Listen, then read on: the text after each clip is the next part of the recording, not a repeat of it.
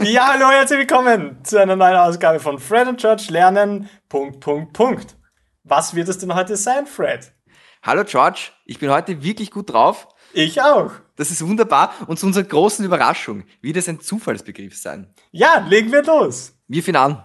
Stopp! Ähm, Ich nehme. Achso. ich hätte das okay. Atme nicht. Das für ist der Clou. Das ist, das ist, das gibt's in keiner anderen Sendung, in keinem anderen Podcast.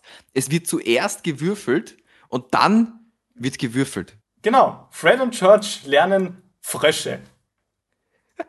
Sehr gut, sehr gut. Das erste, was mir dazu einfällt, und ich muss es gleich loswerden, ich hoffe, du bist mir nicht böse. Ja, red bitte keinen Quark.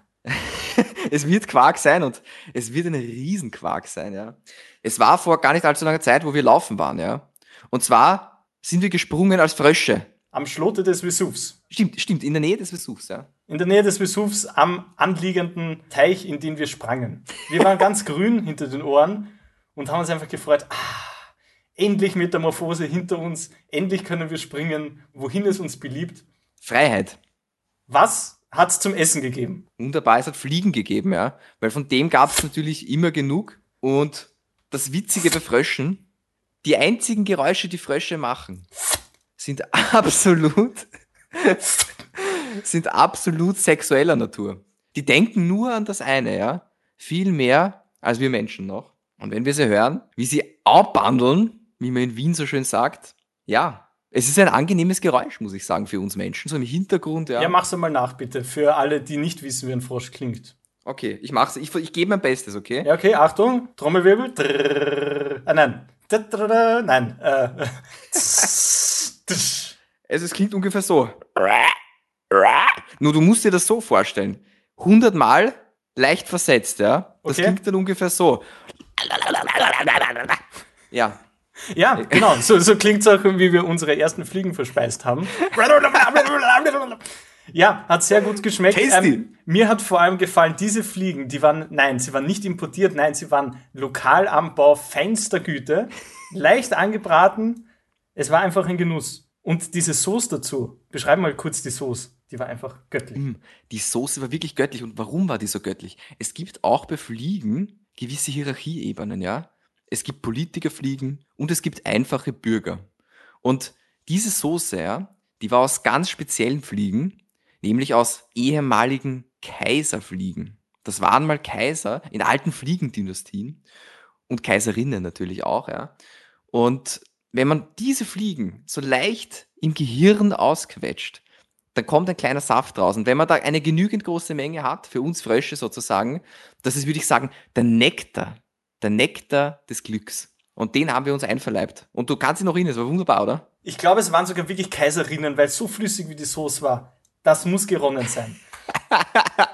Da stimme ich zu. Es war, es muss so gewesen sein. Und vor allem, es gibt doch nichts Besseres als eine Mahlzeit, wo die Hauptspeise und die Beilage das gleiche ist. Nämlich Fliegen mit Fliegensauce. Und das Beste, es war nicht eingeflogen. Das Klima geschützt.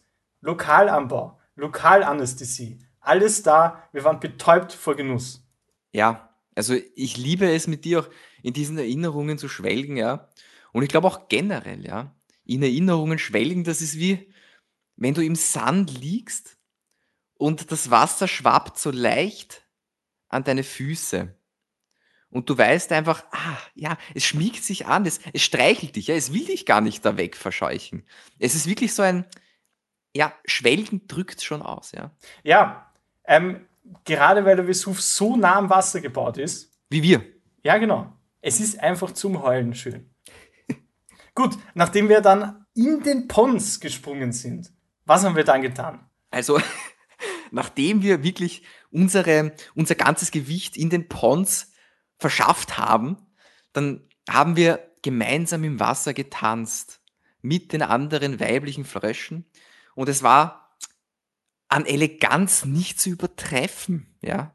Es war auch leichte Musik im Hintergrund. Der Schilf hat seine Flötenmelodie geheult. Du weißt noch. Ja, warte, ich erinnere mich. Oh mein Gott, das war genau, das war unser Lied. Das war Weil du- unser Lied. Da, da, Weil du da, weißt. Weil du weißt ja, wir haben relativ kurz danach, nach diesem Tanz, den wir da vollzogen haben, schon unsere Froschfrau gefunden gehabt. Wir haben geheiratet. Wie hat sie geheißen?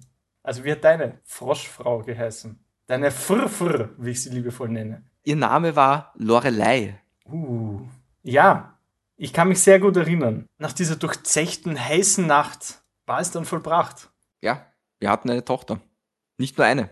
Ja, es waren zwei. Vier. Genau, es waren vier. Ja, es waren, bei mir waren es zwei, bei dir waren es vier, wenn du dich erinnern ah ja, stimmt, ja. Und zusammen haben wir sechs Ja. Töchter. Und warte mal. Ah, da öffnet sich eine Tür. Genau. Schau mal, Fred. Siehst du diese Tür, die sich da gerade geöffnet hat? Ich sehe sie, sie hat einen, eine goldene Schnalle. Genau, und dahinter wartet der Meister. Der Meister der Themen, der Meister der Überleitungen. Nämlich, klopf, klopf, Wer ist da? Nikolai. Hallo. Wie geht's euch, Fred und George? Ja, ganz gut. Ja? Ganz gut. Wir, wir chillen gerade im, im Whirlpool der Natur.